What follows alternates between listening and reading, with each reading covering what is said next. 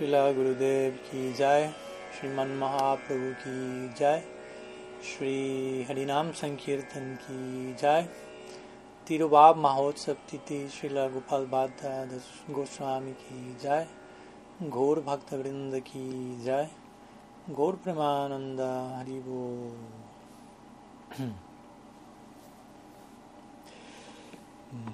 Muy buenas tardes, bienvenidos a todos. Mis saludos por allí, donde quiera que se encuentren. y bien, nos encontramos una vez más eh, con, un con esta sesión de preguntas y respuestas semanales. Esta vez la, la hemos organizado el día jueves, ya que este fin de semana, sábado y domingo, vamos a estar teniendo un más que interesante seminario sobre Guru Tattva, una segunda parte. Espero puedan estar al tanto y puedan participar. Y para no mezclar y realizar tantas actividades al mismo tiempo, aunque no es que voy a estar hablando ese día o en ese horario, pero para aliviar un poco los, la, la agenda de cada cual, organizamos poder hacer el encuentro el día de hoy. Así que bienvenidos nuevamente y si es que alguien tiene alguna pregunta, alguna duda, pueden ya sea enviármela por escrito, vía chat o levantar la mano, ya sea en el video, con, creo que hay una función en Zoom también que uno levanta la mano y ahí también puedo activar la, el micrófono ¿no? para que cada uno de ustedes pueda plantear su pregunta. Pero mientras eh, me han enviado una pregunta hace un rato, así que puedo comenzar con esa en todo, en todo caso. Déjenme buscarla por un momento y justo alguien la, subió como un comentario al anuncio del evento en Facebook hoy. Y para eso tengo que entrar a mi cuenta. Mientras tanto, ustedes si tienen alguna pregunta la pueden ir planteando, pensando, escribiendo.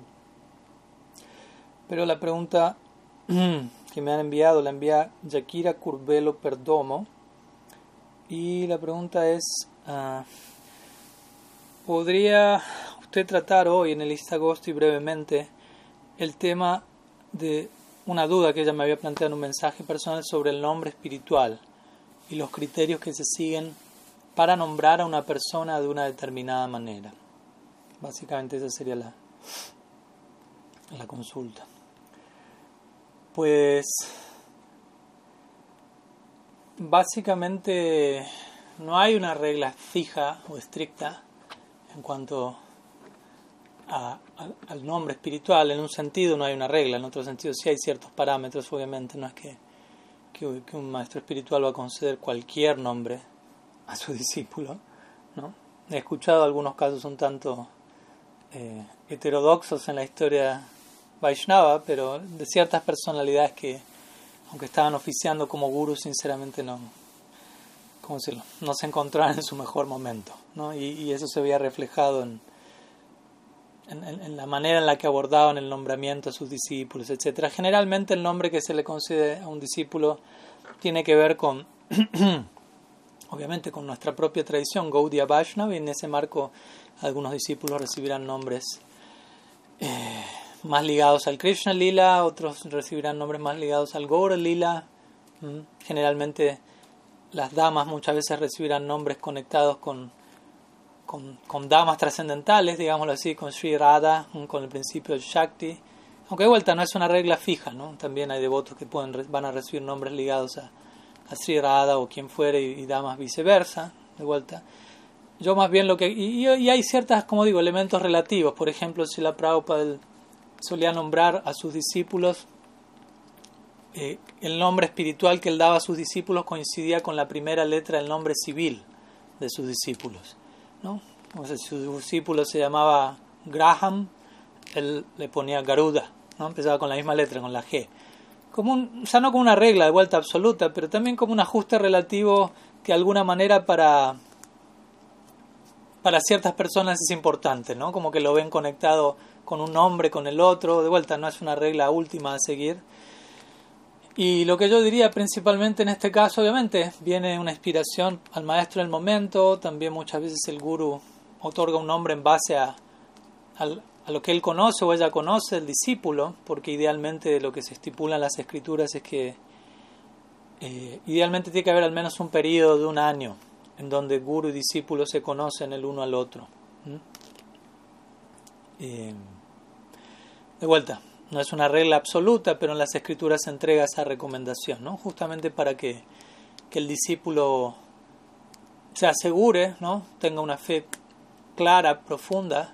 Claro, tradicionalmente este conocerse durante un año era el discípulo vive con el guru en un ashram, ¿no? convive con él todos los días durante un año, lo cual se imaginarán que lleva a conocer a una persona de una manera sustanciosa. ¿no? Otra cosa es conocer a alguien viéndonos una vez por semana, escuchando la clase por Zoom de alguien una vez al mes.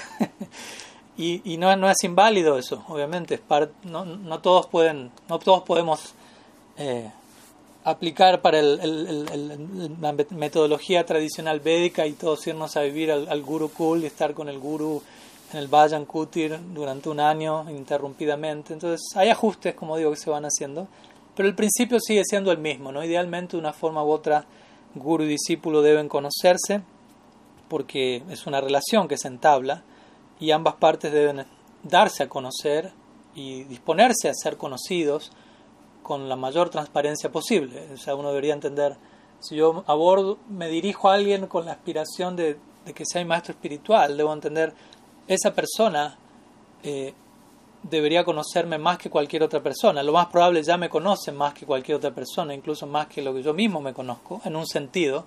Pero en otro sentido no es que el guru es omnisciente y va a saber a dónde fui hoy a las 7.45 y cuál es el password de mi cuenta de Twitter, ni nada de eso. Y tampoco es que le tengo que pasar toda esa información. Imagínense que el guru reciba toda esa información de cada discípulo. Pero lo que voy es que el discípulo debe sí mantener una, un compromiso personal de, de absoluta transparencia, ¿no? incluso con los rincones más, digámoslo así, inconfesables de uno, especialmente, ¿no? dándose a conocer y disponiéndose a que, a que su maestro lo va a ayudar a, le va a ayudar a, superar lo que sea que superar y no solo superar lo negativo, porque eso no es solamente lo que va a ocurrir entre guru y discípulo, pero el punto es ese, hay una relación que se va a entablar y la relación debe estar basada en la confianza y la amistad. Vishram Bena Guru Seva, dice Rupa Goswami. Eventualmente el vínculo con el maestro espiritual debe evolucionar en la forma de un intercambio amistoso. Obviamente no una, amistad ordinaria, no una confianzudez, por decirlo así, de igual a igual, pero hay una amistad. Hay, una amistad, hay un tipo de amistad, hay un tipo de afecto, hay un tipo de confianza, que como toda relación se va desarrollando con el tiempo, en la medida que ambas partes se van conociendo más y más. Pero bueno, no es el punto de la pregunta. Pero el punto es que generalmente existe un periodo de, conocimiento donde ambas partes corroboran de ambos lados. El guru corrobora sí, te acepto como discípulo, el discípulo corrobora sí, te acepto como guru, porque quizás después de un tiempo ¿no? uno pueda llegar a otra conclusión, todo puede pasar. Entonces, para prevenir eh, ciertas situaciones a veces se recomienda esto. Entonces, sobre esa base, mi punto es el guru puede conceder un nombre al discípulo viendo que hay cierta afinidad o naturaleza que el discípulo puede tener y puede concederle algún nombre ligado a lo que fuere, ¿no? a una inspiración central de ese aspirante, lo que fuere. Pero sea como fuere, más allá del nombre, yo elegiría, concentrar toda la atención en el apellido, por decirlo así, que uno recibe, que es el, uno, el mismo que recibimos todos en común, que es Das, Das, Dasi.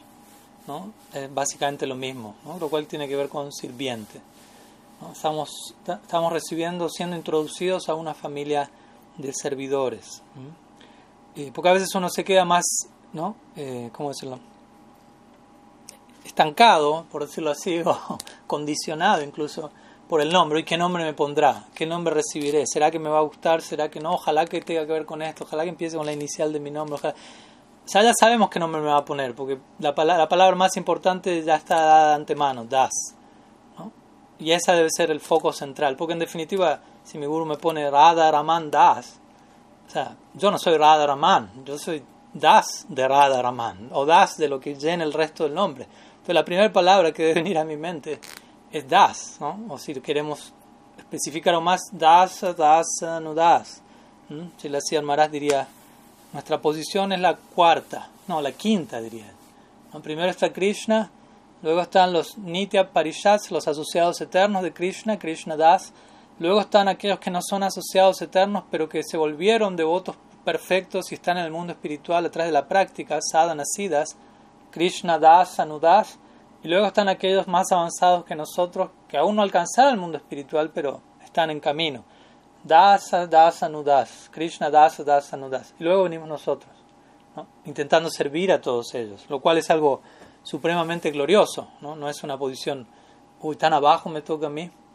Cuanto más abajo, más chance tengo de servir a más personas que están por encima mío. Por lo que si mi interés es realmente servir, eso va a ser una, una posición muy, muy ventajosa. Entonces, yo enfatizaría ese punto en la respuesta, ¿no? El guru quizás por X razón da un nombre o el otro, considerando algunos de los elementos que ya mencioné, pero más allá del nombre, que no deja de ser importante, obviamente, no lo quiero desmerecer en absoluto, eh, la palabra das va a ser la más importante y va a ser la que nos va a permitir entender todo el resto del nombre, ¿no? en, otras palabras. ¿Qué significa ser Krishna Das, Radha Dasi, lo que fuere, Guru Das, tantos nombres allí? Ananta Gauranga Das, Ayodhyanam Dasi, Bhuvaneshwari Dasi, Gaur Das. Todos ustedes tienen el Das y el Dasi ahí, ¿no? Así que eh, tratemos de andar en esa dirección, tratemos de andar en nuestra identidad natural, intrínseca como sirvientes, o sea, nuestra posición constitucional es ser dependientes de Sri Krishna, no hay manera de ir en contra de eso, queramos reconocerlo, ¿no? Entonces, ahondar en esa dirección de una manera alegre, voluntaria, y, no solo una idea genérica de qué es ser un sirviente, sino entrar en el detalle, servicio, a quién, con, de qué manera, en qué humor, en qué espíritu, en qué dimensión, en qué, con qué alcance, no tantos Tantos detalles se tienen que ir develando dentro de ese mundo de servicio. Es toda una tierra hecha, compuesta de, dedicación. Por lo tanto, debemos entender eso. No hay límite. No hay límite al, das. Es una palabra interminable. No hay límite a nuestra condición de servicio. Siempre podemos incrementarla. Siempre podemos seguir explorándola.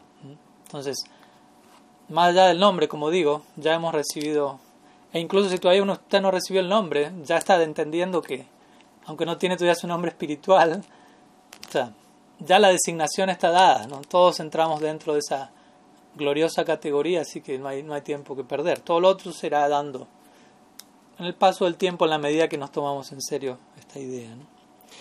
Así que bueno, una respuesta general, algunas palabras sobre esta pregunta. Mm, quien hizo la pregunta me dijo no iba a estar conectado, así que no le puedo preguntar si se entendió o no, pero ahí después consultaremos. En fin, ¿alguna otra pregunta? Creo que enviaron algo por el chat. Sí. A ver.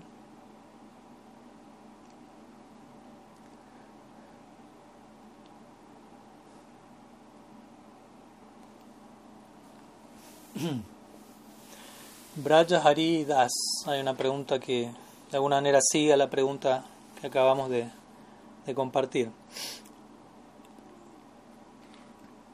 Ah, ¿Qué dice el nombre espiritual que nos dio Sri Guru en relación a nuestra verdadera identidad? Y si el nombre me fue dado por un devoto con el que luego no tengo una relación, ¿este nombre puede perder significado en mí al relacionarme con otros devotos? Son dos preguntas entonces. Eh, la primera, si el nombre espiritual que Sri Guru nos entrega dice algo sobre nuestra verdadera identidad, me, imagino que por verdadera identidad nos referimos a, a Siddha Swarup, a la identidad perfecta última del alma en Lila Seva. Eh, en un sentido, como digo, en un sentido dice algo, en un sentido genérico, porque dice das. Entonces, en un punto ya, ¿no? quizás uno no ha, no ha recibido, o no es nuestra escuela, recibir desde el día uno deja, lo que a veces se considera la forma espiritual, por varias razones, es un tema amplio este, pero básicamente lo que yo diría es que primero algo que entender, algo que hay que entender es que la forma espiritual o nuestra identidad última no existe aún presente en nuestra, no, no, bien, no venimos de fábrica siendo gopas o gopis o ram bhaktas, vishnu bhaktas o sayuyas, sayuyis, ¿no? aquellos que se fundan en Brahman y quedaron ahí para siempre. No es que eso ya está estampado en nuestra constitución y no hay vuelta atrás, sino que eso se va dando en base a la asociación que tenemos. el bhakti no es inherente a la jiva, por lo tanto, en la medida que vamos recibiendo bhakti samskaras o impresiones devocionales de diferentes sadhus, en sadhu sangha, eso va marcando nuestra tendencia, eso va haciéndonos desarrollar una afinidad en una dirección o en otra y eventualmente en etapas avanzadas de nuestro cultivo todo eso va tomando una forma, una, una identidad básicamente. Vamos reemplazando nuestros apegos materiales por apegos espirituales y por ende proporcionalmente surge una identidad espiritual. Actualmente tenemos un sentido de identidad material mezclado con un sentido espiritual porque somos sadhakas, estamos practicando vida espiritual, estamos en una situación intermedia. Ya no somos almas condicionadas del todo, pero tampoco somos almas iluminadas del todo. Estamos en work in progress, como dicen, ¿no? Estamos trabajando para eso, ¿no? En el proyecto. Entonces, todavía hay una mezcla de ello.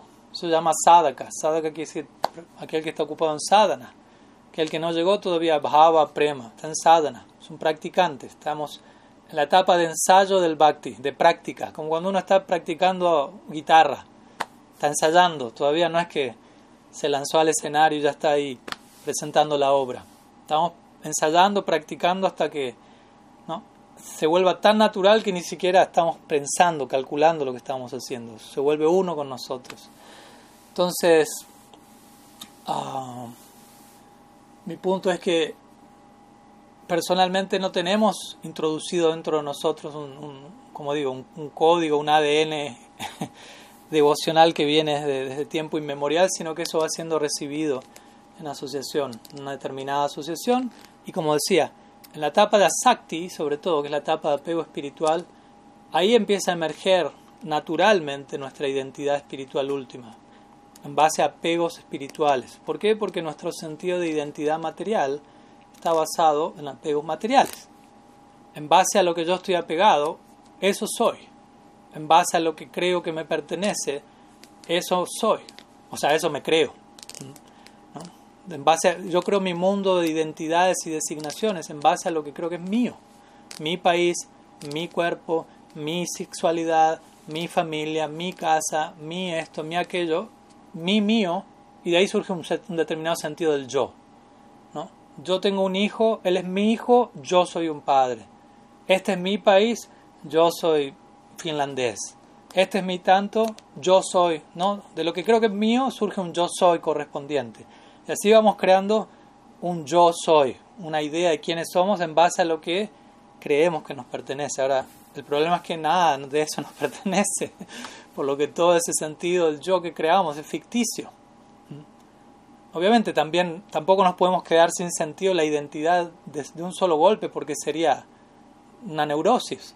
Entonces necesitamos gradualmente ir transmutando nuestro sentido de la identidad hasta que podamos situarnos en tierra firme y con bases en un sentido espiritual de, la, de nuestra identidad y eso va a ir, como digo, traspasándose gradualmente hasta llegar a una etapa avanzada de sadhana como es asakti, donde tenemos apegos espirituales, solo apegos espirituales, no hay deseo material, etcétera. Uno tiene, en la medida que estudia estas etapas se va entendiendo qué es eso. Entonces, mi punto es, si en el momento de la iniciación, aquí estamos hablando de iniciación Harinam, donde generalmente en nuestra escuela al menos, en nuestra línea se entrega un nombre espiritual en ese momento, hay variantes en otros lados. Eh, si en ese momento yo recién estoy comenzando mi práctica devocional y pongámosle que es la primera encarnación en la que estoy practicando bhakti, probablemente recién estoy en, los albores de mi sadhana, o no tengo muy en claro quién soy yo porque todavía no está eso introducido, todavía no hay suficientes impresiones devocionales como para determinar cuál es mi identidad espiritual última. Entonces, en un punto el guru no va a poder, no, no es que me va a estar dando un nombre que está hablando de quién me voy a volver eternamente en última instancia. En un sentido, sí, das. Sí, me voy a volver eso en última instancia. Ahora, los detalles de qué, qué tipo de das voy a volverme, por decirlo así, eso se va a ir develando en el tiempo. Entonces tampoco uno debería como quedar demasiado enredado en eso. Ah, mi guru me puso, no sé, Gopal Bhatta Goswami Das. Eso quiere decir que en el mundo espiritual yo voy a estar sirviendo en el grupo Gopal Bhatta Goswami. No necesariamente, no, no, no, no, tranquilo. Concéntrese en el Das. ¿no? y, el resto de la información va a venir como subproducto de que tanto se haya concentrado correctamente en el DAS. ¿no? Eh, entonces eso por un lado, diría yo, en relación a la primera pregunta. Pero que quede claro esa idea, nuestra verdadera identidad no yace de forma inherente, intrínseca en nosotros. Yace este es un punto que quizás sea un poco nuevo para algunos o complejo para otros, pero nuestra identidad eterna va a estar compuesta de, de otros ingredientes que no son propios del alma, pero que tienen la capacidad de llegar al alma, abrazar al alma si se quiere y mantenerse en ese abrazo por la eternidad. Es una identidad hecha de bhava, bhava deja, de emociones espirituales extáticas. Donde reside ese bhava? En el mundo espiritual, en los corazones de los asociados eternos de Krishna. Pero no pensemos, ah, mi identidad espiritual está en el mundo espiritual como si fuese un traje colgado en un armario esperando, ¿no? Al, momento y ahí, ¿no? El traje baja y me llegó la identidad. No de esa manera. Entendamos que la naturaleza de, del Swarup Shakti, de la energía interna de Krishna, es permanente, eterna, pero también en continua expansión. Eso es un punto importante. ¿no? Krishna es en un punto eternamente bello, digámoslo así, pero eternamente se vuelve cada vez más bello también. O sea, hay un eterno ser y un eterno volverse, por decirlo así, en algo más. Continua actualización. Entonces, naturalmente, ese Swarup Shakti no es una luz congelada, por decirlo así, sino que es algo completamente vivo, dinámico. Entonces, eventualmente, en la medida en que uno, digámoslo así, esté a la altura de las circunstancias, ¿no? llegue a una etapa de su cultivo donde se vuelve necesario, correspondiente, que descienda un tipo particular de Swarup Shakti, de Bhakti Shakti, va a venir esa energía a través de Guru, Parampara, Sadhus, y todo eso va a ir revelando eventualmente mi identidad que va a estar compuesta de esa energía. Entonces, así es como funciona. Hasta un punto obviamente lo podemos racionalizar, pero cierta explicación que le estoy tratando de dar no la limiten al plano tridimensional, por favor. Y la segunda pregunta decía, si el nombre me fue dado por un devoto con el que luego no tengo una relación, ¿este nombre puede perder significado en mí al relacionarme con otros devotos? No necesariamente, ¿no? ¿Mm? No necesariamente. Si el nombre, puede ser que el nombre haya sido dado en una determinada circunstancia donde todo estuvo, estaba bien, por decirlo así, de parte de uno, de parte de la otra parte, o incluso si todo no estaba al 100% bien, tampoco quiere decir que todo estaba al 0% bien. y si uno también es sincero en su búsqueda, Krishna también hace el arreglo para que a para revelarle a uno algo, incluso atrás de alguien que pueda no estar en su mejor momento todo eso puede pasar, ¿no? O sea, realmente la sinceridad de uno es, es un factor primordial aquí. Entonces, tampoco podemos limitar la gracia de Krishna. La gracia de Krishna puede aparecer donde guste, como guste, cuando guste, especialmente si hay un corazón sincero del otro lado. Eso, atrae a la gracia de Krishna expresarse de una forma u otra.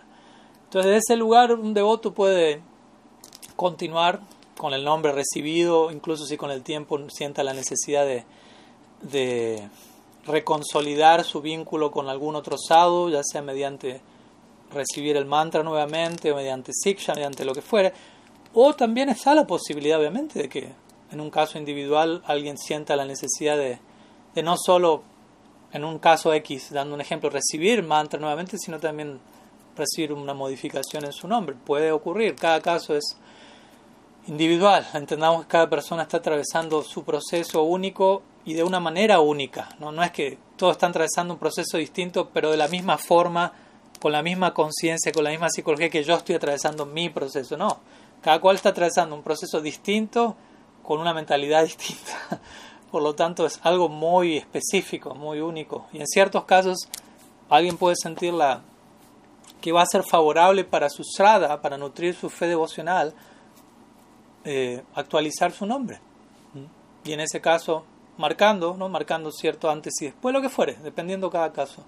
Entonces uno tiene que ser honesto con uno y tener ese termómetro y lo que sea más favorable para uno dentro, siempre y cuando sea dentro de los marcos permitidos, digámoslo así, de nuestra tradición, no, no hay problema, ¿no? Pero entendamos, de vuelta, no hay una regla fija, no es blanco o negro, hay espacio para diferentes posibilidades siempre teniendo en cuenta, en cuenta la sinceridad del aspirante y lo que va a, motivar esa sinceridad, porque en definitiva estamos acá para, ¿no? ya sea el guru, alguien que oficie como guru, como más de una vez lo hemos dicho. ¿no? ¿Cuál es el servicio del guru? El servicio del guru es servir el shraddha del discípulo, servir el shraddha, la fe devocional de las almas que se acercan a él, a ella. ¿no? Ese es el deber del guru. O sea, sigue siendo un sirviente. En realidad, verdadero guru quiere decir verdadero sirviente. Y esa persona va a estar atenta qué es lo mejor que podemos hacer en esta circunstancia específica para que la fe de esta persona, la fe devocional, siga creciendo. Y hay diferentes cosas que se pueden hacer porque cada caso es diferente. En este caso será, cambiamos el nombre, dejamos el nombre, conectamos con otro guru. O sea, tantas cosas pueden ser necesarias, pero el guru no va a estar pensando en términos, uy, si lo conecto con tal guru, quizás se inspira más con el otro y me deja a mí. o sea, no debería existir ese cálculo en la mente de un guru. ¿no? El guru está pensando, ¿cómo puedo ayudar a esa persona de la mejor manera? Si entiendo lo mejor que le voy a dar a esa persona es conectarlo con alguien más, lo voy a hacer porque quiero ayudar a esa persona. No estoy acumulando seguidores, audiencia, número. No debería pasar, al menos eso idealmente. ¿no?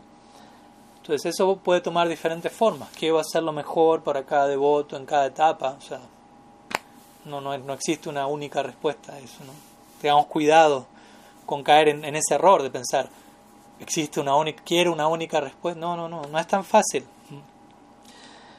El otro día estaba viendo una, para cerrar, el otro día estaba viendo una charla de, un monje franciscano que, me, gusta mucho, se llama Richard Robert, y él mencionaba que hoy en día eh, principalmente las religiones que más predominan eh, en el mundo, no las que más seguidores acumulan, son las religiones de alguna manera más, si se quiere, absolutistas, ¿no? Las que se, se presentan a sí mismas como esta es la única verdad, esto lo es todo, esta, haga esto, acepte, este es el único Dios, ¡pum! ¿Por qué? decía él, porque la mayoría de las personas están llenas de miedo, llenas de temor, llenas de inseguridad, cada vez más. Por lo tanto, necesitan respuestas absolutas. Ir a un lugar donde sepan, voy acá y me van a decir todo tal como es y yo lo sigo y me dicen qué, qué pensar, cómo hacerlo, listo, pertenezco al lugar correcto y salvado, lo que fuera. Pero hay, hay un, temor, ¿no? un temor casi omnipenetrante en la conciencia del alma condicionada, especialmente en esta era actual. Eh, y por lo tanto, naturalmente, este tipo de presentaciones van a funcionar más, incluso dentro del Gaudiya mismo hay distintos grupos, y muchas veces los grupos que más seguidores tienen son los, los más fundamentalistas fundamentalistas en el sentido de quizás no hilar en profundidad, no hablar de, en términos de grises, sino blanco, negro, ¿no? Y esto es así, esto es así, no piense mucho, no pregunte mucho, haga esto así, sea feliz, sea salvado, listo, ya está. Y obviamente mucha gente va a sumarse ahí, porque mucha gente de vuelta está paralizada el temor y necesitan simplemente que les digan qué hacer, cómo hacerlo de la manera perfecta, listo, qué alivio pero sabemos que en última instancia no termina de ser la solución ¿no? Eh, última. Puede ser un alivio momentáneo, pero con el tiempo tengo que empezar a pensar, tengo que animarme a, estar en una situación fuera de mi zona de confort, etc. Y, y, las circunstancias van a llegar para eso, idealmente mis guías también deberían ¿no? inspirarme en esa dirección. Entonces, al menos por estos lados vamos para ese lado, así que les aviso por si quieren desconectarse, están a tiempo todavía. bueno, seguimos. ¿Alguna otra pregunta? Eh, sí. Gorgadadar. Das. No me tengo que olvidar el Das. Gorgadadar. Das. Gorgadar, ya es tan lindo el nombre que me dan ganas de quedarme ahí. Pero, pero Das es tan lindo también, obviamente. Hay que encontrarle el gusto a toda la parte. Gorga Dadar Das. Jai Gorga Dadar Ki Jai. Podría ampliarnos los conceptos de Prabriti Marga y Nibriti Marga. Pues sí, ¿por qué no? eh, Prabriti Marga y Nibriti Marga. Prabriti Marga básicamente significa Marga, primero Marga. ¿Qué significa Marga? Marga significa sendero básicamente. Prabriti o Nibriti, pero sendero. Prabriti significa adquisición, diría yo. No diría yo, en realidad, significa la palabra. Adquisición, ¿no? A veces se traduce de diferentes formas, este es mi punto. Pero, en pocas palabras, adquisición. Y nibriti, quizás como puedan estar sospechando, tiene que ver más con lo opuesto a esto. Tiene que ver con em, renunciación, básicamente, diría yo, desapego. Lo opuesto a adquisición, cada cual tome el apunte como a ustedes les gusta. Adquisición y renunciación, por, ponerlo en, pocas palabras. ¿no? el sendero de la adquisición, Prabriti Marga, el sendero del desapego, el sendero de la renunciación, de soltar en lugar de, tomar, en pocas palabras. Entonces es una manera general de describir una vida de disfrute, explotación, colonización del medio ambiente, digámoslo así, movimiento calculado, egoísta en este plano, ¿no? Prabriti Marg, otra forma de hablar de karma, acción fritiva, o sea, muchas palabras para lo mismo, dharma, arta, kama, también como las purushartas, metas, son metas de la vida, es parte védicamente de una meta en la vida que la mayoría necesitamos conocer y atravesar, que es tener ciertos códigos de vida para que las cosas funcionen relativamente bien, un cierto desarrollo económico, cierto posicionamiento en el mundo y kama, cierto grado de experiencia placentera a nivel físico, mental, sensorial. Dharma, artha, kama significa todo eso. Luego viene moksha. Moksha tiene más que ver con nibriti marga. Nibriti quiere decir renuncia, moksha quiere decir liberación. Y obviamente la idea de liberación nos habla de liberarnos de algo, básicamente, de algo que no está tan que no es tan interesante, diría yo, porque o sea, ¿para qué me voy a querer liberar de algo que no está tan que, de algo que es supremamente agradable, auspicioso? Nadie va a buscar eso, ¿no?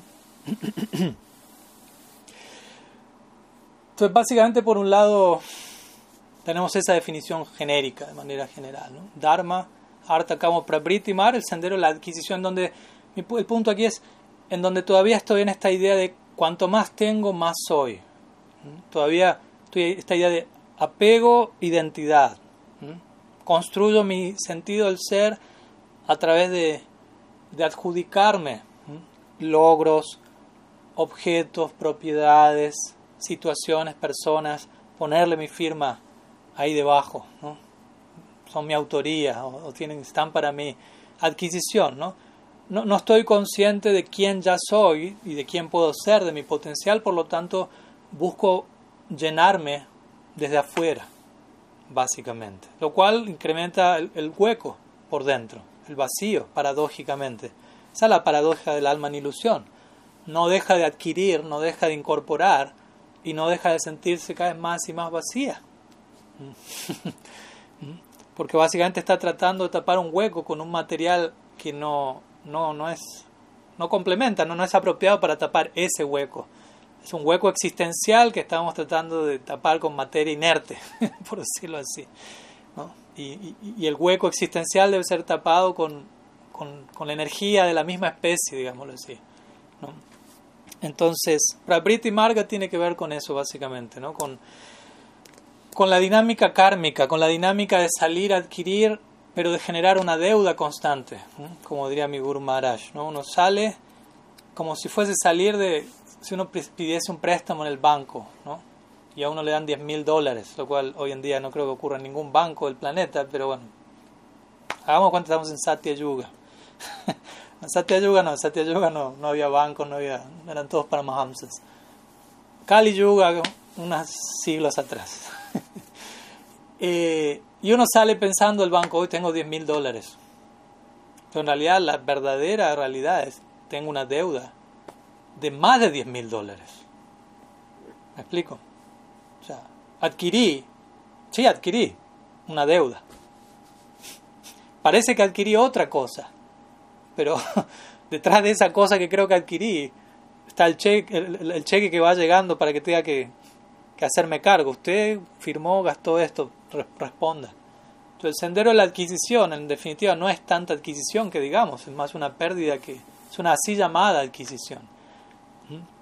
Obviamente, de vuelta, estoy dando la, idea general de Prapriti Marga. Vamos a ver que hay otros sentidos positivos de, de adquisición, obviamente, ¿no? porque nuestro sendero no es de adquisición mundana ni tampoco renuncia a eso. Porque en definitiva las dos ideas son dos caras de la misma moneda, que giran en torno al mismo punto. Prabriti Marga significa estoy apegado al mundo y a, extraer del mundo. Nibriti Marga implica estoy apegado a rechazar el mundo. Pero en los dos casos el mundo es el centro. Ya sea porque lo quiero agarrar o porque lo quiero soltar. ¿no? Es como alguien que, que quiere comprarse una casa específica y está, ¿no? O una casa, y está todo el día pensando en eso, adquirir eso, adquirir eso, la casa, la casa. Y hay otra persona, ¿no? Que está queriendo vender la casa. Y está todo el día pensando en eso. La casa, la casa. Los dos están pensando la casa, la casa. Uno en términos de adquisición, otros en términos de renunciación. ¿no? De sacarse algo de encima. Y así es como funciona la dinámica en este mundo. Lo que hoy adquirí prontamente me lo voy a querer zancar de encima, se vuelve un problema eventualmente. Y así, esa es la dinámica de este plano, ¿no? Bhoga Tyaga, Bhoga Tyaga, otra forma de decir lo mismo en, las palabras de Krishna el Bhagavad Gita. Bhoga, disfrute, adquisición, Tyaga, ¿no? desapego. Esto, esto que me dio disfrute, entre comillas disfrute, ahora me está dando un gran dolor de cabeza, me lo quiero sacar de encima. Pero luego salimos corriendo a buscar algo más que, va, que es un futuro dolor de cabeza y así sucesivamente, ¿no? Lo conocemos como samsara. Ahora bien, nosotros somos, pertenecimos a la escuela del bhakti. Entonces en el bhakti nuestro énfasis no es ni prabriti ni nibriti, ¿no? Nuestra escuela no es una escuela de renuncia propiamente dicha, ni de adquisición en el, en el sentido egoísta de la palabra, pero al mismo tiempo incluye un tipo de adquisición y incluye un tipo de renuncia e incluye algo más. El Bhagavatam menciona eso. bhakti Para practicar bhakti, No hay que estar ni muy desapegado ni muy apegado, sino un punto medio. ¿Por qué? Porque si está demasiado pegado al mundo, obviamente le va a costar aceptar que, que el mundo no es para usted, que usted no es el centro. Y si está demasiado desapegado del mundo, le va a costar ver que el mundo tiene un propósito, pero no con uno en el centro, sino con alguien más en el centro. Un excesivo desapego puede endurecer nuestro corazón. Y la escuela del Bhakti aquí no estamos promoviendo endurecer el corazón, sino derretirlo. Entonces, estamos abogando por el Bhakti, por la devoción a Krishna, la devoción a Mahaprabhu, Guru, Gaurangam, Vaishnavas. Y, y abrazando esa devoción, va a haber un tipo de adquisición y un tipo de desapego. El Bhagavatam menciona eso. Hay un desapego que viene como subproducto del Bhakti.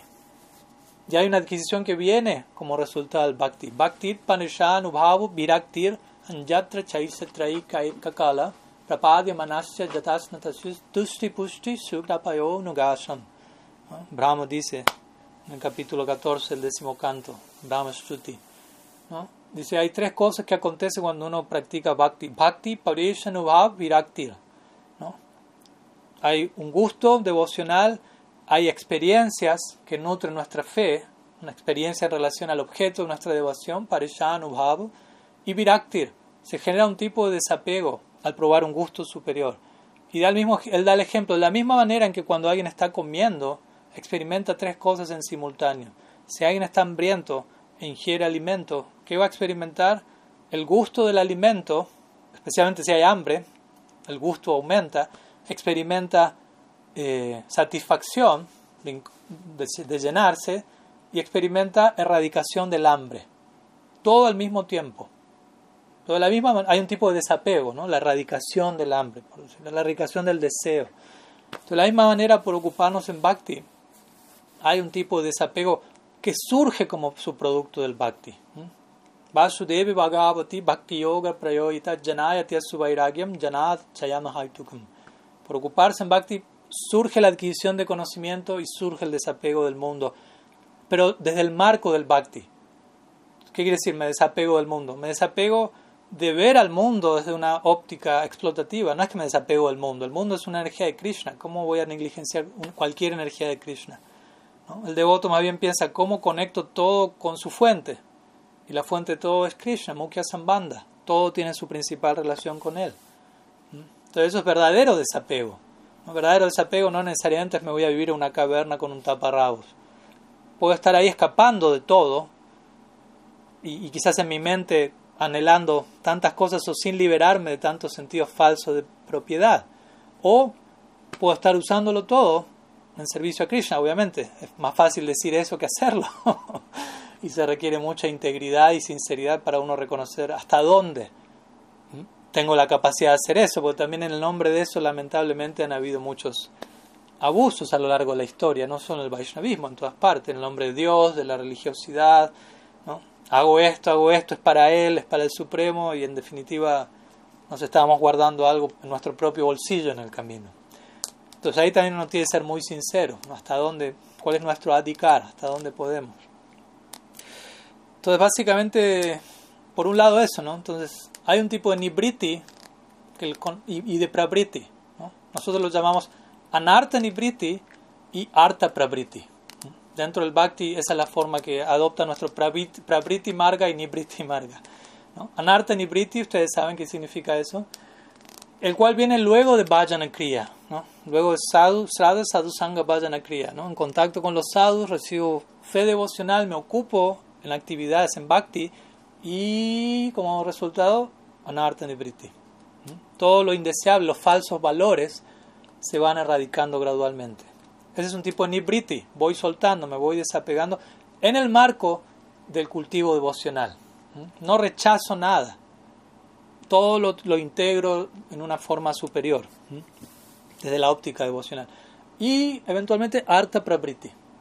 Prabhupada Bhaktisiddhanta dio una famosa charla sobre este tema, ¿no? que se llama Anarta Nibriti y Prabriti, donde él dice, nuestra meta no es Anarta Nibriti.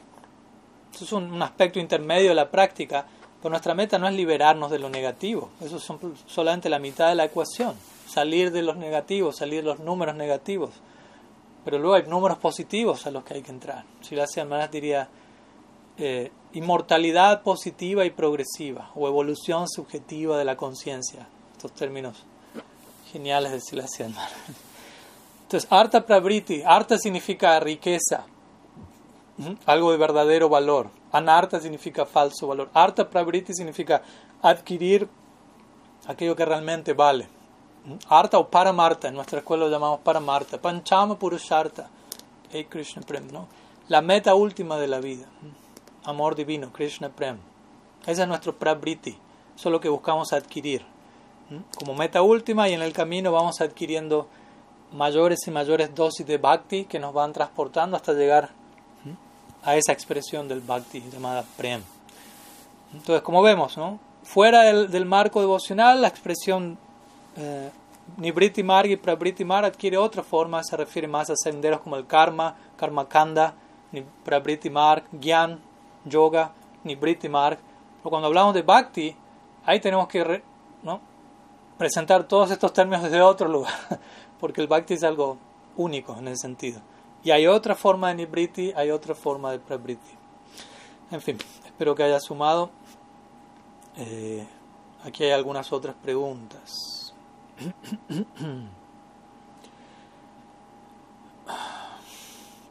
Aquí una pregunta de Nanta Gauranga Das. Pregunta si podemos explicar de qué se tratan los 10.000 años de misericordia de Mahaprabhu. sí. Eh, bueno, varias veces eh,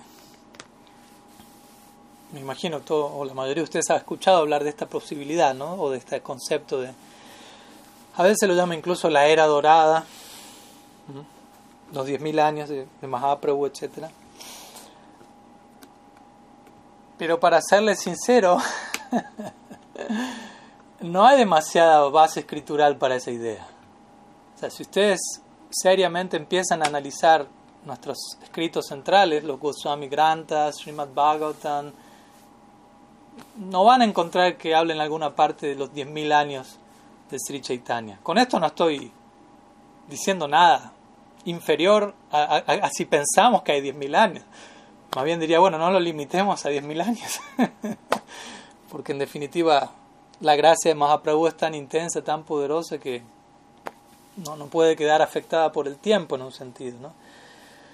Eh, obviamente hay alguna que otra cita, no tengo aquí ahora a mano todas las citas, o sea, ninguna de las citas en realidad al respecto, pero básicamente hay, recuerdo que hay alguna cita bastante oscura, por, oscura en el sentido como no muy prominente, en algún rincón de alguna escritura, pero que realmente no termina de, de tener suficiente peso como para querer establecer ese punto de una manera así como universal. Y, sé que, por momentos algunos de nuestros acharyas han hablado de eso y no estoy mencionando que se equivocaron o que es falso. Quizás simplemente lo, lo enfatizaron de una manera un poco más de lo que se enfatiza en las escrituras en sí, con cierto propósito que me parece perfecto también. O sea, uno tiene que, como decimos siempre, eh, hacer este ejercicio de, analizar por qué una charya dijo lo que dijo en un momento, en una época, una audiencia, si dijo algo que parece no, eh, no estar de la mano con lo que el resto de los acharyas o el resto de las escrituras dicen. Porque eso es importante. ¿Qué decir si dijo dos cosas distintas en diferentes momentos sobre un mismo tema? ¿no? Uno tiene que, por ejemplo, un ejemplo, no me quiero ir de tema, pero va de la mano. Un ejemplo clásico, la Prabhupada en ciertas ocasiones él dijo, el alma viene, cayó de Golok Brindavan del mundo espiritual. Lo dijo. Más de una vez. Pero en otras ocasiones, especialmente en su significado del Bhagavatam, en la sección del Bhagavatam donde ese tema sale, el único lugar de todo, donde todo el Bhagavatam sale, que es cuando Jai y Vijay caen de Vaikunta, y, Narad Muni está narrando eso, y Yudhishthir Maharaj dice, pero ¿Cómo alguien puede caer de Vaikunta? Es imposible, no puedo aceptar esa idea. ¿no? ¿Cómo alguien va a caer del mundo espiritual? Y, ahí obviamente dice, responde que en verdad nadie cae del mundo espiritual, que esa así llamada caída fue más bien un pasatiempo con cierto propósito, pero no hubo caída en sí. Y si la Prabhupada en el significado menciona, nadie puede caer de Vaikunta. Ahora uno abre algún otro libro, escucha otra clase y dice, uno cayó de Vaikunta. Entonces uno tiene que armonizar eso, no es que me quedo con la declaración que más me gusta, aunque más cómoda me resulta, sino tengo que, hacer el ejercicio de ver qué dijeron los demás acharyas, cuál es la conclusión de las escrituras, y si algo no concuerda, debo entender a quién le dijo lo que le dijo, en qué contexto, cuáles eran los tiempos. Es todo un trabajo que hay que hacer. Si no, voy a incurrir en lo que se conoce como presentismo histórico, que quiere decir, estoy analizando el pasado desde mi momento presente, sin tomarme el tiempo de viajar en el, en el tiempo, para ver por qué esa persona dijo lo que dijo, a qué persona. Y si no hago ese ejercicio, lo más probable estoy entendiendo todo fuera de contexto. Y, y, no va a ser un buen resultado. Entonces, en relación a estos 10.000 años, en verdad se ha hecho un énfasis, pero sinceramente no hay una, una evidencia escritural lo suficientemente contundente como para, como para avalar la idea y, sinceramente, personalmente no siento ninguna necesidad de que haya que avalarla. No, no, es que porque no dure 10.000 años estamos en aprietos o, o, o, o, Mahaprabhu no es tan fidedigno. Más bien yo diría, ¿por qué limitarlo a 10.000 años? y por otro lado diría, o sea, incluso si durase 10.000 años, pongámonos las pilas ahora, ¿no? O sea, ¿no? Porque uno dice, bueno, ¿qué pasará en 10.000 años? No sé qué va a pasar en 10.000 años, sinceramente no sabemos qué va a pasar mañana, por empezar. Entonces, también todo esto se puede volver, digo esto porque muchas veces he visto devotos, o como una vez también un devoto le preguntó a Prabhupada, Prabhupada, ¿y cuál fue el yuga avatar que apareció en la era de Treta Yuga? Y Prabhupada le dijo, no tengo idea. Como diciéndole, no estábamos en Treta Yuga, ¿qué importa?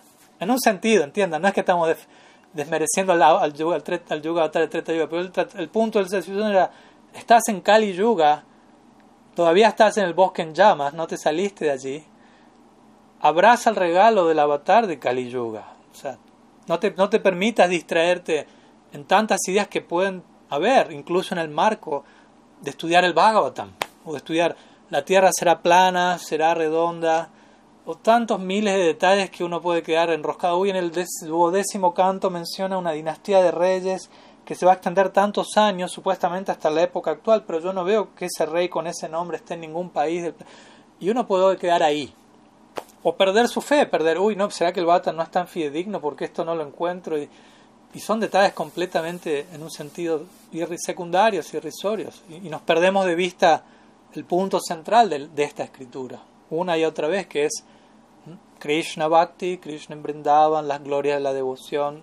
Esa es la esencia del Bhagavatam. Todos los otros son componentes que acompañan, no por relativizar la escritura, sino por concentrarnos en la esencia. Entonces, yo diría eso, ¿no? En un sentido, no hay tanta base para este punto de los 10.000 años de Mahaprabhu. Eh, quizás haya algún verso, como digo, aquí y allá, y, uno lo, lo, interprete de tal manera, sí, son 10.000 años, aprovechemos la era dorada, después se va a acabar y viene la oscuridad. De vuelta, hasta un punto uno puede decir qué va a pasar, cómo va a pasar. Yo no creo tampoco que, terminó el último día de los 10.000 años y al otro día no, todo está mal, todo se acabó lo dorado y son ideas a veces también blanco y negro que a veces uno puede tener. ¿no? Entonces, y como digo, son de, son 10.000 años, ¿no? Y, la, y Mahaprabhu apareció hace menos de 500 años, o sea que estamos recién por el, por el 5 o 6% en ese caso, no, mucho más. Bueno, en fin, eh, concentremos en el momento presente. Igual aprecio la pregunta porque justamente da, da la oportunidad para aclarar este tipo de detalles. Y quizá otros devotos prefieran hablar del tema como tratando de, enfatizar son 10.000 años y como si eso, de vuelta, como si eso hablase mejor de Mahaprabhu, ¿no? O como si eso tendría que nutrir más mi fe porque son 10.000 años. Y, si mi fe depende de un número, es una fe un poco extraña, con todo respeto, ¿no? Una fe un tanto eh, inmadura, infantil, ¿no? Entonces, el, mi punto de mi respuesta es tratar de que nuestra fe en Mahaprabhu en el regalo de Mahaprabhu que es innegable, se, vea sostenida desde el lugar más eh, sustancial posible. ¿no? Sea que dure 10.000 años, 100.000 años, hasta el final de Kali Yuga, hasta la semana que viene, por decirlo así. No, el regalo está ahí, ¿no? O sea, no es que tiene un final y un comienzo. Tiene un final y un comienzo en base a cómo nosotros elegimos relacionarnos. Tendrá un final para nosotros, por decirlo así si lo despreciamos y lo ofendemos, pero el regalo está ahí, el regalo está eternamente existente, Mahaprabhu en su sociedad eternos en Nityanava, y llegó a nosotros de una manera especial, así que tratar de concentrar nuestra, nuestro tiempo, energía allí. ¿no? Bueno, sigamos.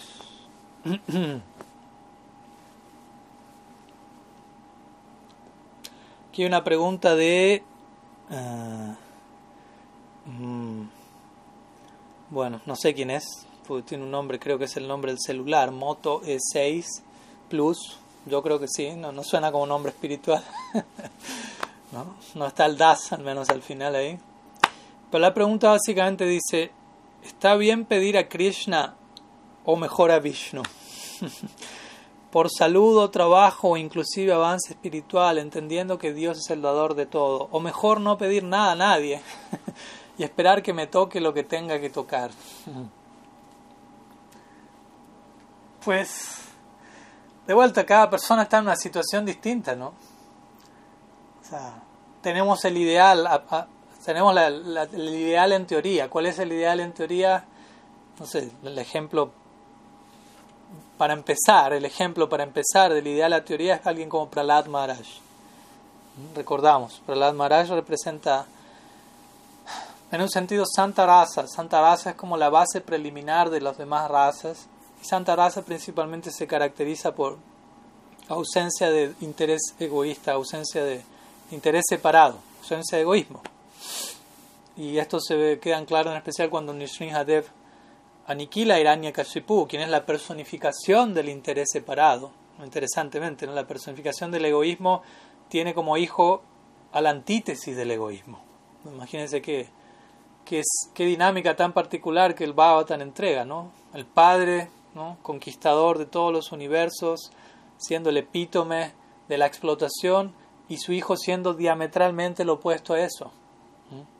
Y él no pudiendo hacer nada para acabar con su hijo, porque obviamente el bien siempre triunfa por, el, por sobre el mal, por decirlo así. Pero el punto es que cuando finalmente Hiranyakashipu es ajusticiado por Nrsimhadev, mmm, bueno, voy a resumir, es muy larga esa sección, pero en pocas palabras, Nrsimhadev está en su estado ugra, intenso, y todos los devas están allí orándole, pero todos están asustados, porque ellos entienden, oh, Nrsimhadev acaba de aniquilar a la personificación del deseo egoísta y está así agitado debido a ello, y los devas piensan, nosotros todavía tenemos deseos egoístas también. Y nos da miedo, por lo tanto, esa ira. Porque esa ira de Nisringadev es ante el egoísmo. No es que el Señor Supremo cae presa de la ira, ¿no? pero habla de cómo Él actúa con, para con el egoísmo. No es algo que le cause gracia el, egoísmo. ¿No? Nuestra escuela no es un Dios odioso, violento, castigador, pero representa un punto aquí, ¿no? cómo Él actúa con el egoísmo. Entonces los devas son devotos, pero son sakama bhaktas. ¿no? Sakama bhakta quiere decir devotos, no nishkama, sakama, con deseos, ciertos deseos. Son devotos, pero con deseos materiales. De vuelta, no es que hay devoto y no devoto, devoto y karmi, santo y demonio. ¿no? Hay varios niveles de las dos cosas. Entonces ellos tenían temor, no se atrevían a acercarse a apaciguar a Nishinjade porque ellos sabían, nosotros quizás no somos como Hiranyakashipu, pero tampoco estamos libres de todo lo que Hiranyakashipu representaba y nos da miedo acercarnos allí. El punto, es, el punto aquí es, si usted tiene deseos egoístas, va a tener temor. dice el Bhagavatam. ¿Mm? El temor surge por la absorción en la dualidad. Dualidad quiere decir interés separado. No solamente está el interés universal, sino otro interés apareció ahí inmediatamente empieza el temor, empieza la ansiedad. ¿Por qué? Porque me posiciono en una situación falsa y real. ¿no? Quiero acumular algo que no es mío, me creo dueño de cosas que no me pertenecen e intento creerme que es así, intento convencer a otros, pero el tiempo prueba que no es así. Ansiedad, temor, ansiedad, temor, ansiedad, temor. Todo el punto es que en resumen, nadie se atreve a acercarse a Nishrinhadev de esa manera. Ni siquiera Lakshmi. Lakshmi está libre de todo deseo material. Pero ella dice, nunca vi a mi esposo de esa manera. No. A Vishnu, a Narayana, nunca lo vi así. Y se quedó paralizada. Entonces, Prahlad es quien se acerca. ¿no? El niño de 5 años va corriendo y salta. ¿no? Salta en el, regazo de Nrsimhadev, en el mismo regazo que minutos atrás su propio padre había sido reducido a, a entrañas. O básicamente las entrañas quedaron como guirnalda en Nrsimhadev interesantemente, ¿no? Él se enguirnaldó con las entrañas de Hiranyakashipu. Las entrañas quiere decir, él extrajo el, egoísmo, ¿no? y, él se embelleció mediante esa tarea de extraer el egoísmo de alguien. ¿no? Es interesante. Eso es lo que representa esta simbología de autoenguirnaldarse con las entrañas del demonio. ¿no? Señor Supremo se, se siente más bello al poder retirar el egoísmo de alguien. Entonces Prahlad no tenía temor alguno, ese es el punto. porque Porque no tenía deseo separado alguno. Sin pensarlo, él saltó al regazo de Nrsimhadev.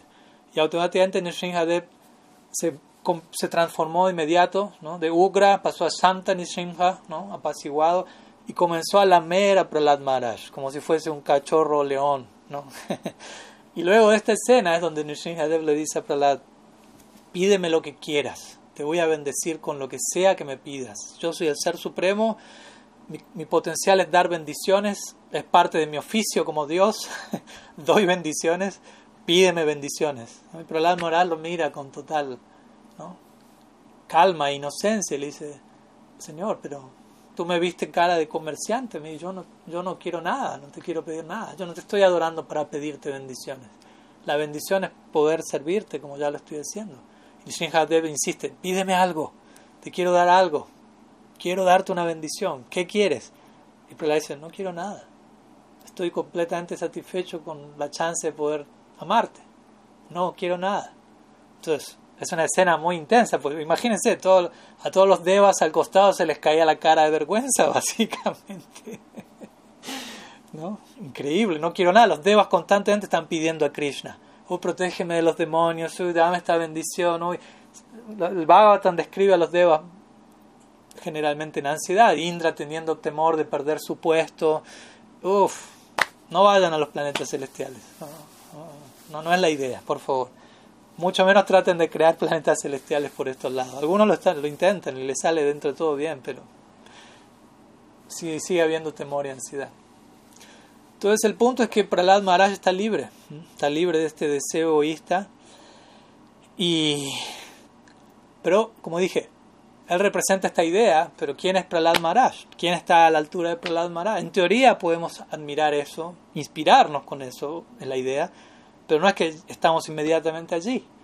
Y hasta un punto podemos imitar a alguien como Prahlad Maharaj, que decir devotos que están por encima de Prahlad Maharaj.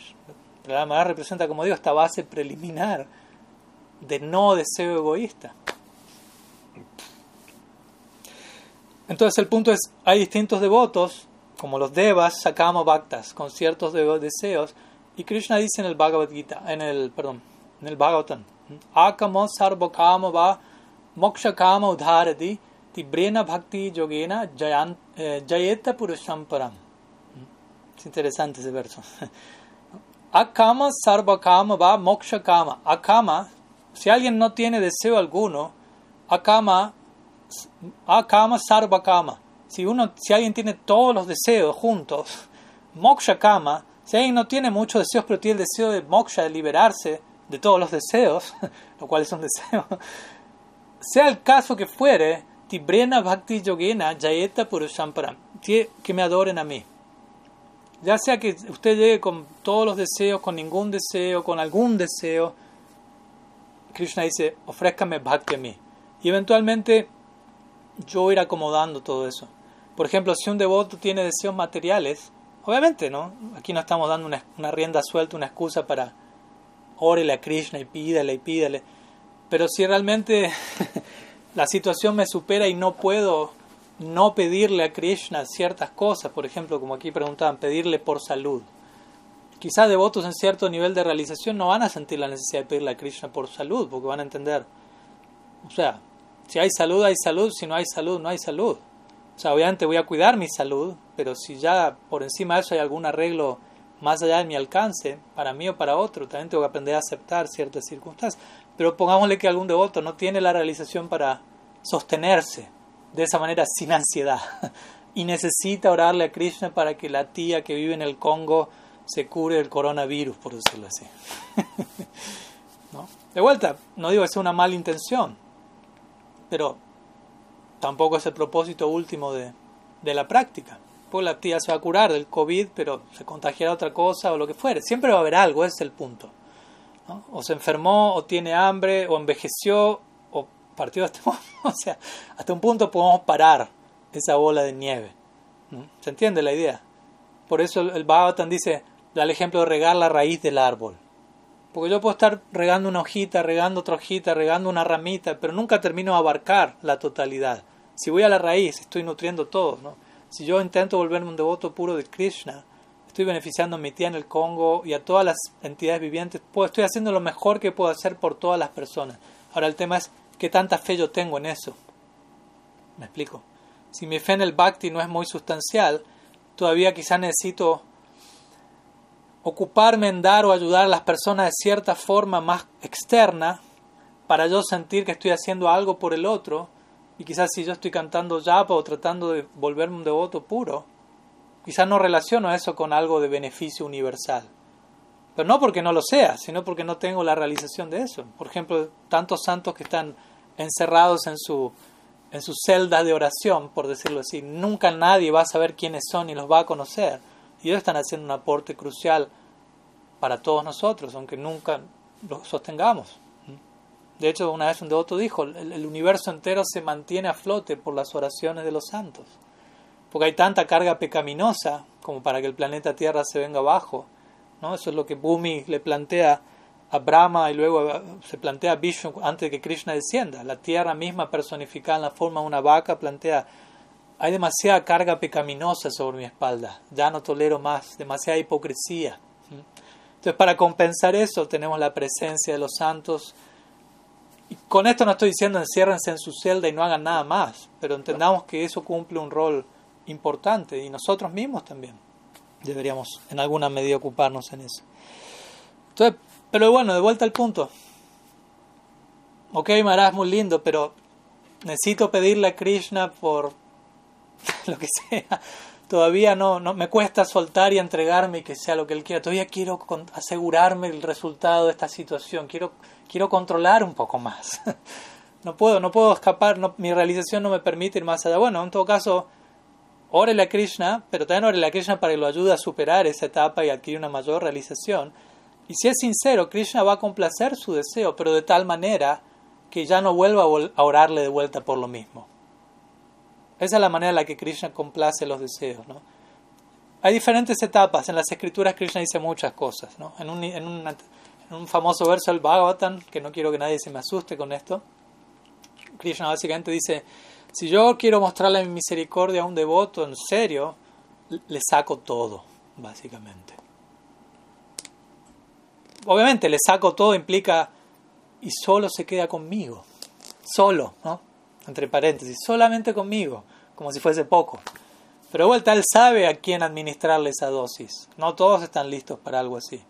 Pero hay devotos que están listos para eso y reciben el tratamiento y lo aceptan con una sonrisa en el rostro, aunque, aunque incluso cueste. Y hay niveles. Quizás ustedes me dicen, ay, Maharaj, a mí me está tocando eso. En un nivel, sí. Pero en un nivel en el que usted puede sobrellevarlo. Pero no piense que eso no se victimice pensando, uy, después, después de Reina Kunti vengo yo. ¿No? Después de los pandas vengo yo. Tienen que dar un, un, rol en el personaje en el Mahabharata. No, no, no hay punto de comparación. Las gopis, los bradabasis, ¿no? Krishna dice, vuelvo en seis días, pasan cien años, todavía no llega. En la dinámica del lila, ¿no? En un nivel. Entonces también, para que nosotros también entendamos, Krishna nunca me envía una prueba que no pueda pasar. Pero obviamente para pasarla también tengo que hacer algo yo de mi parte. Y eso que yo tengo que hacer de mi parte tiene que ver también con su parte, con mi, mi rendición a Él, mi apertura a que Él se involucre más en mi vida. Y así pasó la prueba. Entonces, en algunas secciones el Bhavatan él dice eso, y en otras secciones él dice lo que dije hace un rato.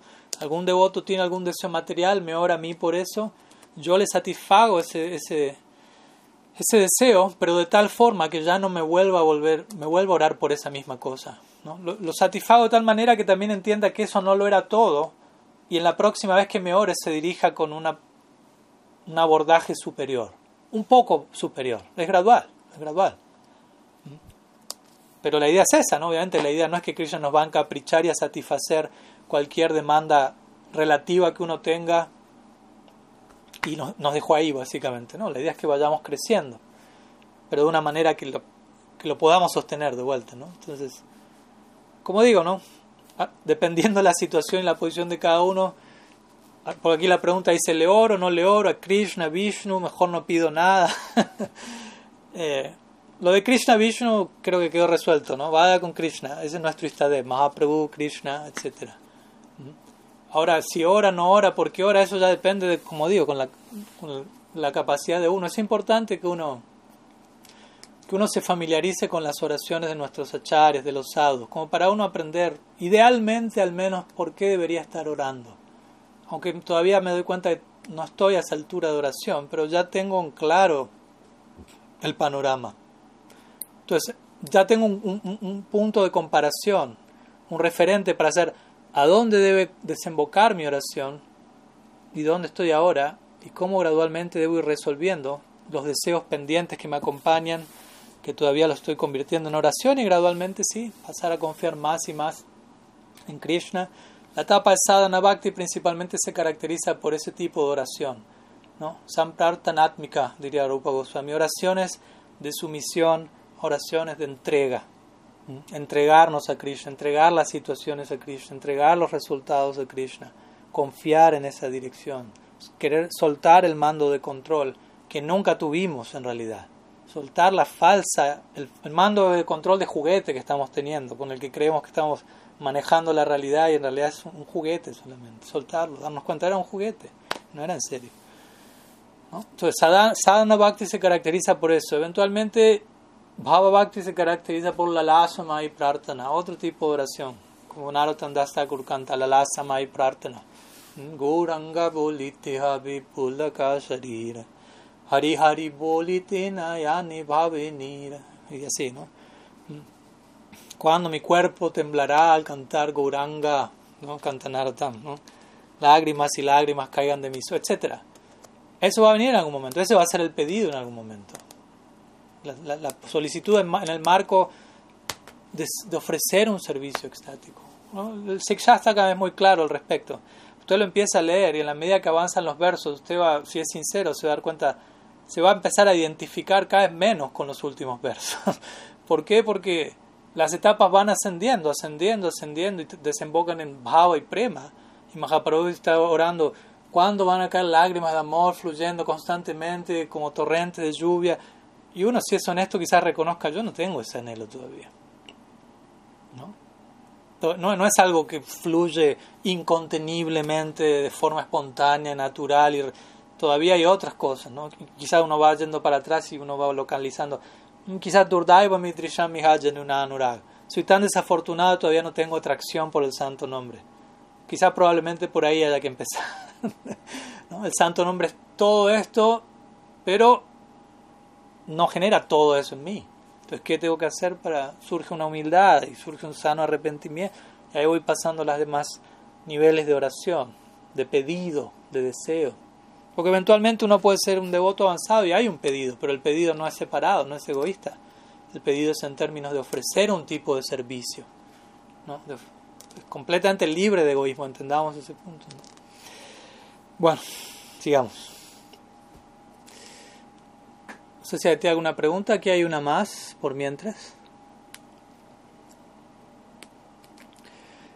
Eh, Diana Zambrano hace una pregunta. Dice, ¿bajo qué criterio se debe escoger al guru?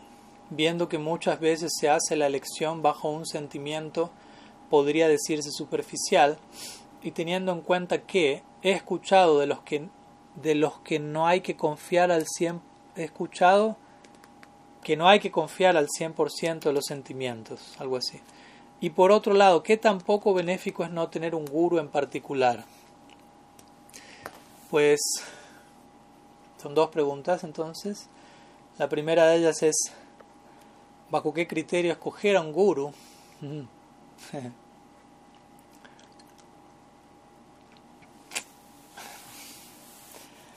a ver.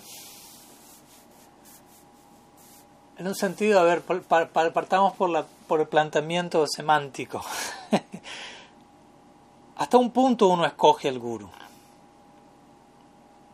hasta un punto Krishna lo escoge a uno a través de un guru en particular. Obviamente esto no, no es una postura determinista, ¿no? donde no hay libre albedrío y donde se me impone una situación por encima de mi propia voluntad. Pero también entendamos eso, hasta un punto soy yo el que decide plenamente. Como mencionamos la otra vez, antes de hablar de escoger a un guru, que es uno de los aspectos del bhakti, hablemos de etapas preliminares a esa, que es, por ejemplo, sadhu sangha y, comenzar a conectarse con la práctica, nada de eso fue una lección, originalmente una lección nuestra. O sea, eso llegó a nosotros y ahí sí hubo una lección, o sea, hay una lección nuestra en un nivel. ¿no? La misericordia toca nuestra puerta y nosotros elegimos abrir la puerta o no, hacerla pasar o no, decir del otro lado de la puerta no hay nadie o algo así. O sea, hay un rol de nuestra parte, pero hay un rol que no es nuestra parte. O sea, yo no puedo llegar a Krishna por mi propia cuenta. Yo nunca podría haberme llegado a imaginar el concepto Krishna si alguien no me hubiese hablado de eso. No es que un día me levanto y, me puse a filosofar y a mirar el horizonte y concluí Mahaprabhu. Krishna viniendo a saborear el humor de Nunca puede llegar algo así en mi cabeza, es demasiado. Que decir, es incluso ideas más básicas. Entonces el punto es, no está en mi poder elegir eso por mí mismo, porque yo mismo no sé, no tengo idea que eso existe en un punto. Entonces, eso llega a mí. Y más allá de mi merecimiento, más allá de, mis planes, llega. Y, y, como digo siempre, uno de repente se encuentra en un kirtan con los devotos diciendo, ¿qué hago acá? O sea, ¿Cómo llegué acá? O sea, no, no, fue un plan racional, no estaba en mi agenda terminar haciendo esto. ¿Qué pasó? Y en ese sentido me refiero hasta un punto, es una elección de uno, donde yo controlo todas las etapas de lo que está pasando. No. Obviamente tampoco el otro extremo, donde no tengo libre ningún tipo de decisión absoluto, no, hay una decisión. Pero en gran parte eso llega, porque de vuelta, Bhakti es un regalo, Bhakti no es un derecho, Bhakti no es algo que obtengo por merecimiento, Bhakti no es algo inherente al alma, por lo tanto es una gracia, un regalo que se da a sí mismo. Entonces en ese sentido enfatizo eso porque también el contacto con un guru es parte del bhakti, parte de la expresión del bhakti, es parte de la gracia, el regalo, y hasta un punto estaban mis planes que eso fuese así. Ahora de vuelta, hay una parte que a mí me toca como discípulo, porque tampoco es, ah bueno, el bhakti es una gracia, viene como, yo no hago nada, que todo lo haga la otra parte yo simplemente soy pasivo.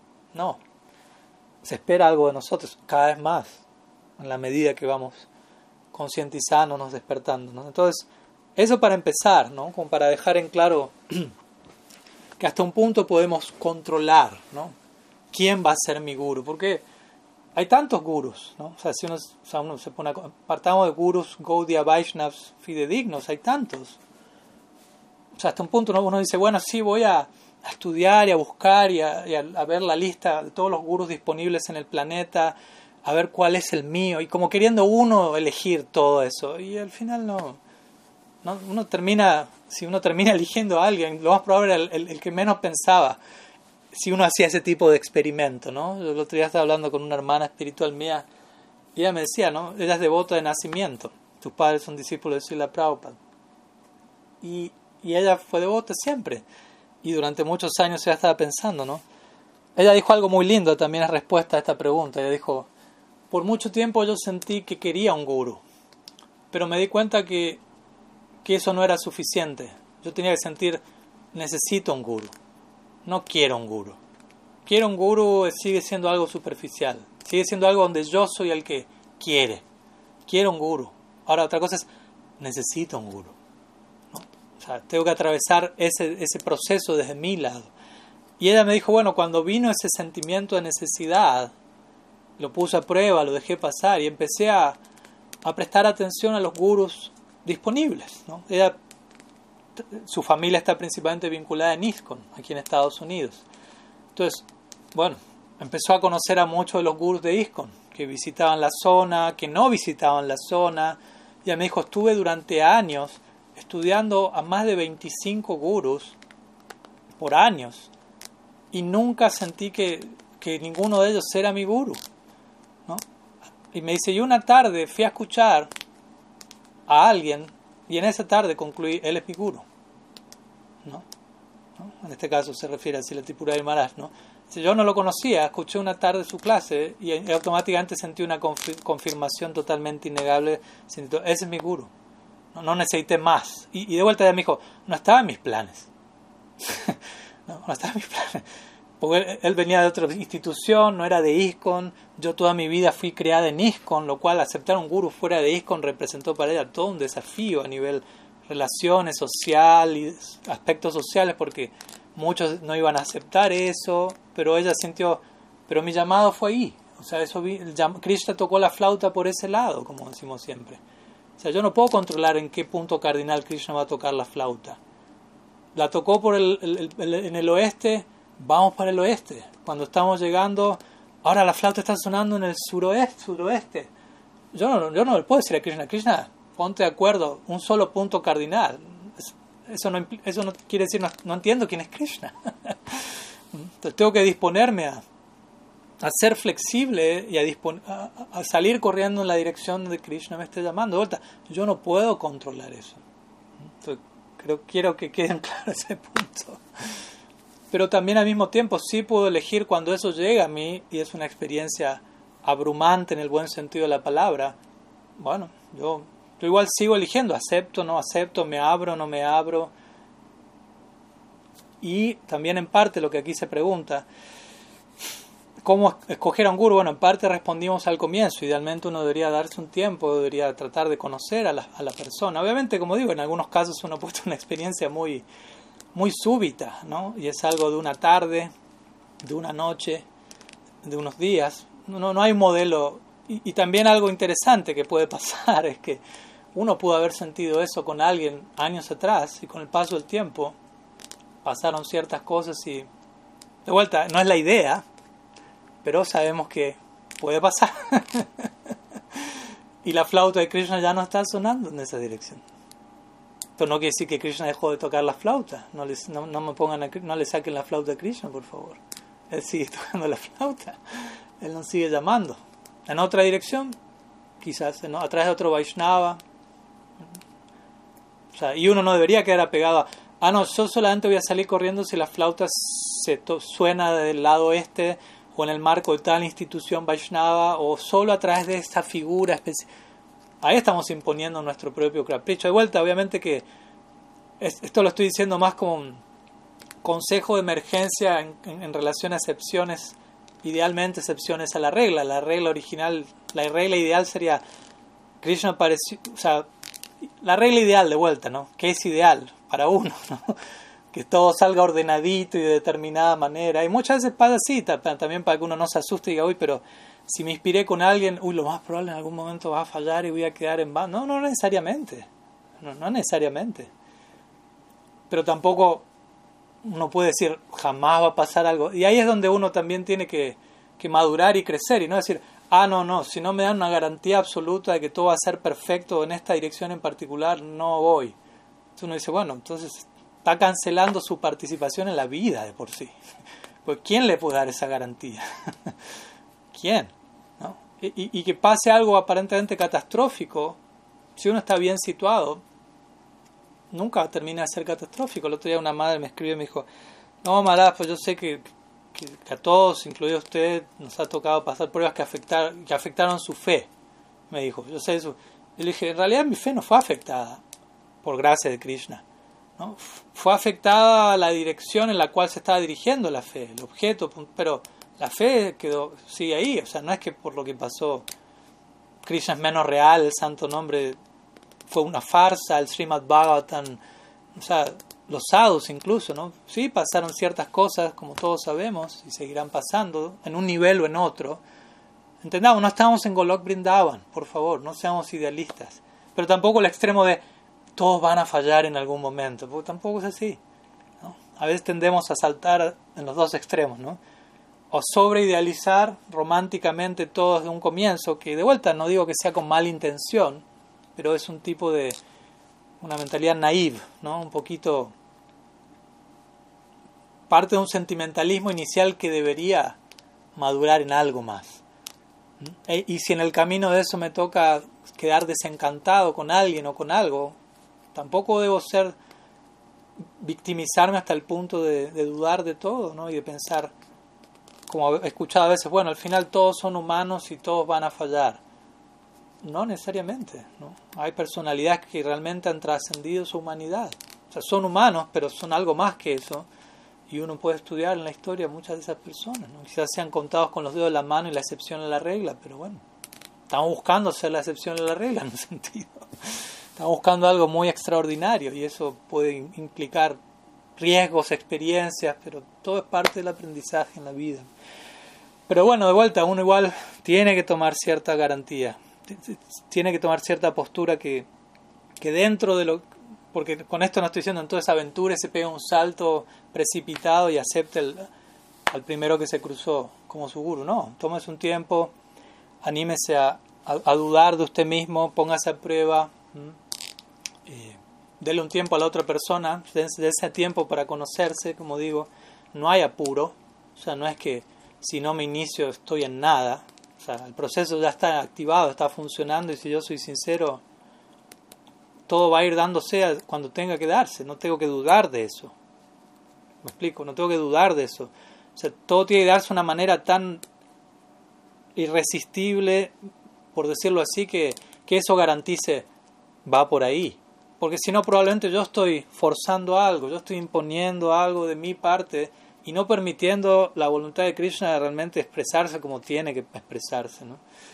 Mm. Entonces, obviamente en un punto como aquí dice, uno no se puede confiar 100% de los sentimientos, en el, sentido de, de si uno es un alma condicionada, parte de nuestras emociones tienen que ver con una emocionalidad relativa, pero al mismo tiempo tampoco podemos descartar todo lo que estemos experimentando, porque al final del día el pramana o la evidencia última es nuestra propia experiencia, dice Sanatan Goswami.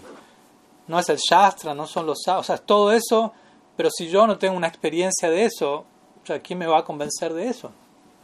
O sea, si ustedes están hoy acá en la clase porque tuvieron alguna experiencia que les llevó a decir, me conecto a la clase. Si no hubo una experiencia, por más que se la promuevan y le digan todo lo que le quieran decir, no, no hay una experiencia que me lleve a eso. Entonces, de todas maneras, necesitamos vivir ciertas experiencias. El punto es, debemos, debemos dar lugar a, atravesar experiencias que sean lo suficientemente innegables, ¿no? conmovedoras, cautivantes, como para que, que nosotros sintamos intuitivamente, sí, es acá. O sea, existen esos momentos, no, no me digan que no, por favor. sí, existen esos momentos. Incluso aunque no, no, entendemos no entendamos mucho qué estaba pasando, pero vamos a sentir algo así como, como una vez, me acuerdo, estábamos dando una clase y, y, era una clase para personas nuevas. Entonces tratamos de hacer la introductoria y al final de la clase yo le pregunté a, me tocó dar la clase a mí, le pregunté a, a una madre, eh, ¿qué tal la clase? ¿Cómo, cómo les resultó a, las personas que eran creo alumnos de ella? Y me dijo, bueno, en pocas palabras, Maharaj, la cara que tenían era la gente, me dijo, era, la cara era, no entiendo nada, pero no pare. ¿No? Como diciendo, está pasando algo que me está descolocando, que no es usual, no entiendo qué está pasando, pero al mismo tiempo hay algo en mí que me dice no se detenga, no, no pare, por favor, siga, aunque no entiendo. En realidad entiendo, sí, sí si estoy diciendo no pare, porque algo estoy entendiendo, pero no quizás en el método racional a través del cual suelo entenderlo todo. Entonces así funciona la revelación, así Krishna elige llegar a nuestras vidas y elige confirmar lo que quiera confirmar. Tengamos confianza y fe de que eso va a pasar.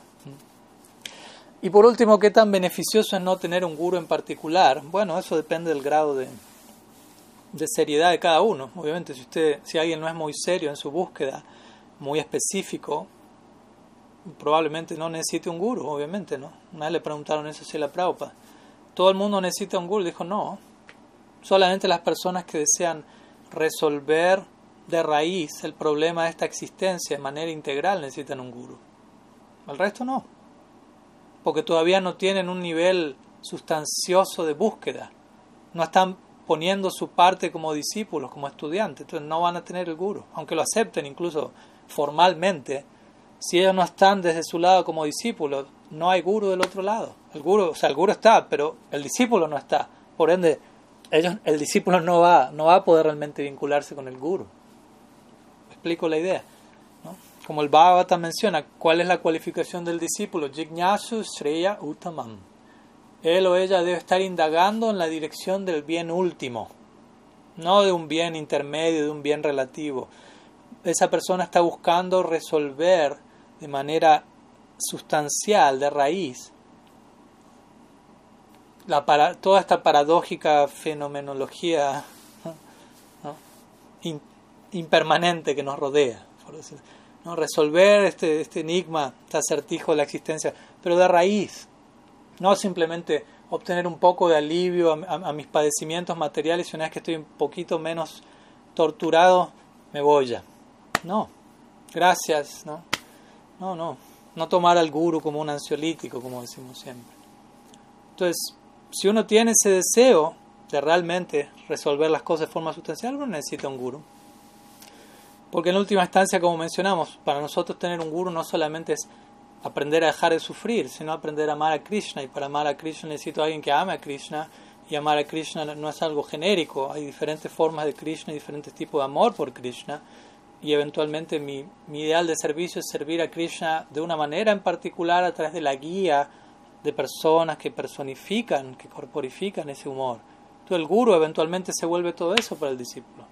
En un comienzo el guru es una persona a la que aprecio, admiro, quizás incluso un poco sentimentalmente tal vez, relativamente, me ayuda, me ayuda a dejar de sufrir, es carismático, etc. Eventualmente empiezo a entender es más que eso el guru es un devoto, tiene un sentimiento por Krishna particular. ¿Cuál es ese sentimiento? ¿Cuál es su mundo interno en relación con Krishna? Krishna Anandaya Dimahi. Eso lo recitamos 30 veces por día para aquellos que reciben Diksha. Krishna Anandaya Dimahi. ¿no? Tienes que meditar en el Krishna Nanda del Guru, ¿no? en, la dicha que Sri Guru experimenta en relación a Krishna, en su propio vínculo. ¿Cuál es ese vínculo? El discípulo tiene que llegar a todos esos lugares, vincularse, y lo más probable que ese vínculo sea el vínculo de uno, muy probablemente, porque uno recibe bhakti samskaras de, las figuras más prominentes que influencian la vida de uno. Entonces, en, la eternidad esa persona se vuelve mi rol modelo a través del cual yo voy a servir y mi servicio va a llegar a Krishna. Entonces, ahí nos damos cuenta de tan fundamental es el rol del guru. ¿no? es solamente una persona amable que me comparte algo de filosofía y me aclara algunas dudas, sino que es la personificación de un tipo de amor por Krishna que eventualmente se vuelve mi propia meta última en la vida alcanzar. Y por la conexión y gracia con esa persona, que ya está en algún nivel posicionada más cerca que yo de esa, en esa meta, yo recibo un, un contacto, una conexión para que mi servicio... Ese es un punto central. Nosotros realmente si queremos avanzar en el bhakti debemos tener esta sana preocupación. Debo tratar de que mi vida y mi servicio esté en conexión con alguien que esté, eh, ¿cómo decirlo? Sí, que esté considerablemente posicionado en la plataforma espiritual. De manera que lo que yo esté ofreciendo llegue a esa persona y vaya tras esa persona y repercuta de alguna manera en el plano superior. Si yo no tengo esa conexión, lo más probable por mí mismo va a ser un tanto débil, volátil el, intento. Entonces, en ese nivel, cuanto más, el punto es cuanto más avanzo como discípulo, más importante se vuelve mi guru, en palabras más entiendo quién es el guru. En última instancia termino de entender quién es mi guru cuando yo mismo desarrollo mi identidad espiritual. Porque ahí entiendo quién es él o ella en su identidad espiritual.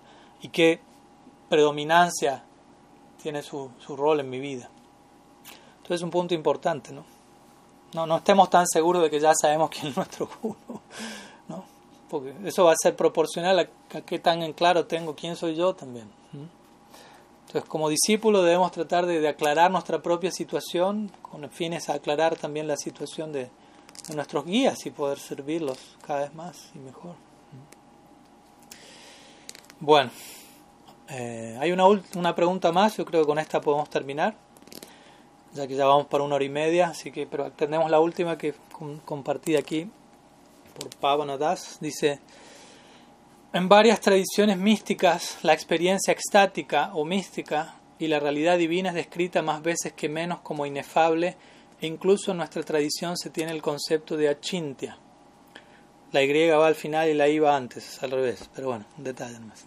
Pero por otro lado, Ananta Shesa se encuentra describiendo eternamente y sin terminar las glorias de su señoría. Mi pregunta es, ¿cómo armonizar la idea de inefabilidad de otras tradiciones si es correcta o no, y la idea de que de, que de todas formas nuestros gurus y shastras nos hablan extensamente acerca de sus señorías. Ok, pues vamos con, con esta última pregunta. Ante todo vamos a, por las dudas, una, una aclaración de término gramatical. ¿no? ¿Qué significa inefable? ¿no? De alguna manera inefable se podría traducir como algo que escapa a toda expresión, a toda descripción, más allá de palabras, en pocas palabras. En muchas tradiciones se mencionan cosas así, ¿no? Dios es más allá de todas palabras, toda palabra, así que no se puede decir nada al respecto. En el Vedanta hay una idea similar. El Vedanta Sutra dice Ikshatir Nasabdam. Ikshatir Nasabda. Significa básicamente lo mismo, ¿no? O sea, no se puede decir nada acerca de Dios pero otra interpretación de esa misma línea es, nunca se puede decir lo suficiente acerca de él. Y ahí está el ejemplo de Ananta Shesh, que es esta forma de Bhagavan mismo, como glorificador de Bhagavan, digámoslo así, con millones interminables bocas cantando desde tiempo inmemorial a, a cada momento las glorias de Krishna y nunca pudiendo acabar. Cuanto más glorifica a Krishna, más cosas se encuentra para glorificar. Esa es la naturaleza progresiva, dinámica. Como dijimos, Krishna, la naturaleza de Krishna es que él se vuelve cada vez más Krishna a cada paso. ¿no? Cada vez más todo, cada vez, todas sus cualidades están en continua evolución, continua expansión, continuo desarrollo. cada vez más belleza, cada vez más armonía, cada vez más éxtasis, más amor. Y no hay un fin a eso. Hasta un punto lo podemos captar con nuestra cabeza, tridimensionalmente hablando, pero eso está ahí. Entonces, si Krishna no detiene su, su naturaleza, su progreso en una dirección cada vez más excelsa, naturalmente siempre va a haber algo que se puede decir al respecto, sin fin alguno. Entonces, en realidad, cuando las escrituras, obviamente hay distintas tradiciones místicas y, y realmente no todas las tradiciones presentan el mismo nivel de penetración en la trascendencia. Muchas de ellas, como bien se menciona aquí, generalmente terminan en el plano inefable y ahí quedan, básicamente, lo que nosotros podemos conocer, describir como nirguna o nirvishesh, ¿no? sin cualidades, sin atributos materiales. ¿no? En realidad este es un punto que nosotros hacemos una y otra vez. Las escrituras hablan, sí, Dios no tiene forma, Dios no tiene atributos, pero el punto es en un sentido material. Porque por otro lado hay toda una serie de citas que dicen, tiene forma, tiene atributos, pero por otro lado dice, no tiene forma, no tiene atributos, entonces ¿cómo armonizarlo? No los tiene en la forma en que solemos entender que los tiene. Por eso es que si una persona mediante su propio esfuerzo hace el mayor, el mejor de sus intentos por concebir a lo divino, lo, lo, más probable va a terminar en una conclusión impersonal, porque va a concluir en la idea, lo divino debe ser el exacto opuesto de todo lo que experimentamos aquí en lo temporal. Entonces, si aquí hay forma, allá no debe haber forma, porque la forma es limitante aquí. Entonces, no puede haber forma. ¿no? Si aquí hay identidad, nuestro sentido de la identidad es limitante, no puede haber identidad. Y así, mediante un ejercicio de, ¿no? lógico, básicamente, mediante su uso racional, terminan concluyendo en esta idea impersonal del absoluto, la cual existe, ¿no? Brahman, es existente esa situación y es posible permanecer ahí por la eternidad. Obviamente no es nuestra aquello que más nos atrae porque entendemos que por encima de eso existe el concepto de forma, de atributo, lo cual parece ser más limitante, porque uno dice, vamos a hablar de Brahman, ¿no? Quiere decir, no se puede decir nada porque es ilimitado, omnipresente, no hay forma que lo limite, y suena muy amplio, pero no hay nadie más allí, no hay un sentido de la individualidad, no hay afecto, no hay amor, porque no hay nadie más con quien interactuar. Ahora, si por encima de Brahman vamos a Vaikunta, Vaikunta parece más pequeño que Brahman, pues ya hay forma ahí, espiritual, pero forma. Personas, parece más, en un nivel más cercano. ¿Mm? Pero hay más afecto, ese es el punto, hay interacción amorosa. Entonces, es más, más espacioso que Brahman en el sentido que hay más afecto. Y si uno va a Brindavan, uff, eso parece todavía más pequeño que Vaikunta. Nadie tiene cuatro brazos, no hay Aishwarya, parece una aldea común y corriente.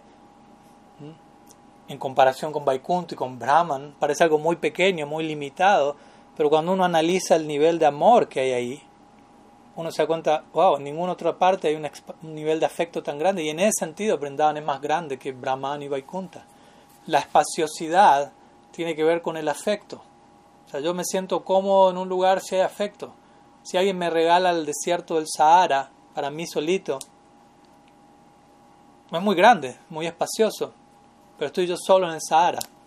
No me voy a sentir cómodo, no me va a alcanzar ese espacio. ¿Por qué? Porque no hay afecto. Al si yo estoy viviendo en una cueva con mi amado, hay suficiente espacio, porque hay afecto. Mahaprabhu vivió en el Gambira sus últimos 12 años, que es una habitación de 2 por 2 El cuarto era muy pequeño, el ideal que él tenía era muy grande. Por lo tanto, era espacio más que suficiente. Entonces, sí, en un nivel se puede hablar de eso, ¿no? No, no se le puede atribuir al, Supremo descripciones materiales, no se lo puede limitar con palabras, terminar de describir, ¿no? Bajo ningún intento, pero tampoco quiere decir que no vayamos a hacer ningún intento, nuestro mejor intento. Y en ese intento acercarnos. Por su gracia vamos a poder describirlo apropiadamente, ese es el punto. No es que nosotros lo vamos a hacer. Él nos va a agraciar para lograr decir algo acerca de Él. Pero eso que podamos decir es solamente un punto que estamos tocando en una línea eterna. Todo lo que ahora estamos hablando es un punto una línea eterna. Nunca vamos a decirlo todo, ni acercarnos a eso. Nunca deberíamos cometer ese error de ya estoy que, que, que llego, que termino, que lo barco todo. Estudiantes para siempre, básicamente. ¿no? Entonces, básicamente de ese lado, ¿no? aunque como digo, varias tradiciones promueven el aspecto inefable, innombrable, indescriptible del absoluto en comparación a, sí, a todo lo que uno está describiendo de este plano, obviamente que es indescriptible. No podemos, en otras palabras, nosotros mismos acceder a ese plano si ese plano no decide acceder a nosotros. El ejemplo que si hacía Maharaj da, usted puede hacer el trabajo para conseguir un pasaporte para entrar en un lugar, esa parte le toca a usted, pero la visa va a ser otorgada de parte del país al que usted quiere ir. Usted no puede, eso no, está en sus manos decidir eso. Entonces, en este caso es lo mismo. La gracia divina es la visa que viene y que nos permite saber algo, conocer algo, decir algo acerca de ese plan. Entonces, sí, es correcto, otras tradiciones tienen su nivel de alcance, como digo, de penetración en la trascendencia, no es que es indebido, pero existe aún más, ¿no? por encima de lo inefable, tanto se puede decir, y por eso encontramos toda una tradición donde las grandes personalidades hacen el mejor de sus intentos para transmitirnos algo de ese plano, al mismo tiempo sabiendo que, igual hasta un punto las palabras alcanzan, pero debemos hacer buen uso de las palabras y eso es verdadero mauna, verdadero silencio. Hablar acerca de Krishna implica verdadero voto de silencio, en el sentido no estamos ocupando, mundanizando las palabras, sino tratando de espiritualizar dicha, dicha facultad. ¿no? Así que bueno, algunas palabras sobre este tema. Así que vamos a dejar, yo creo, por aquí. Ya, ya hemos conversado un, un, buen rato, así que espero que haya sido de, de buen uso la, la, la el compartir. Srila Gurudev Ki Jai, Sriman Mahaprabhu Ki Jai, Sri Harinam Sankirtan Ki Jai, Gaur Bhaktavrinda Ki Gaur Prima.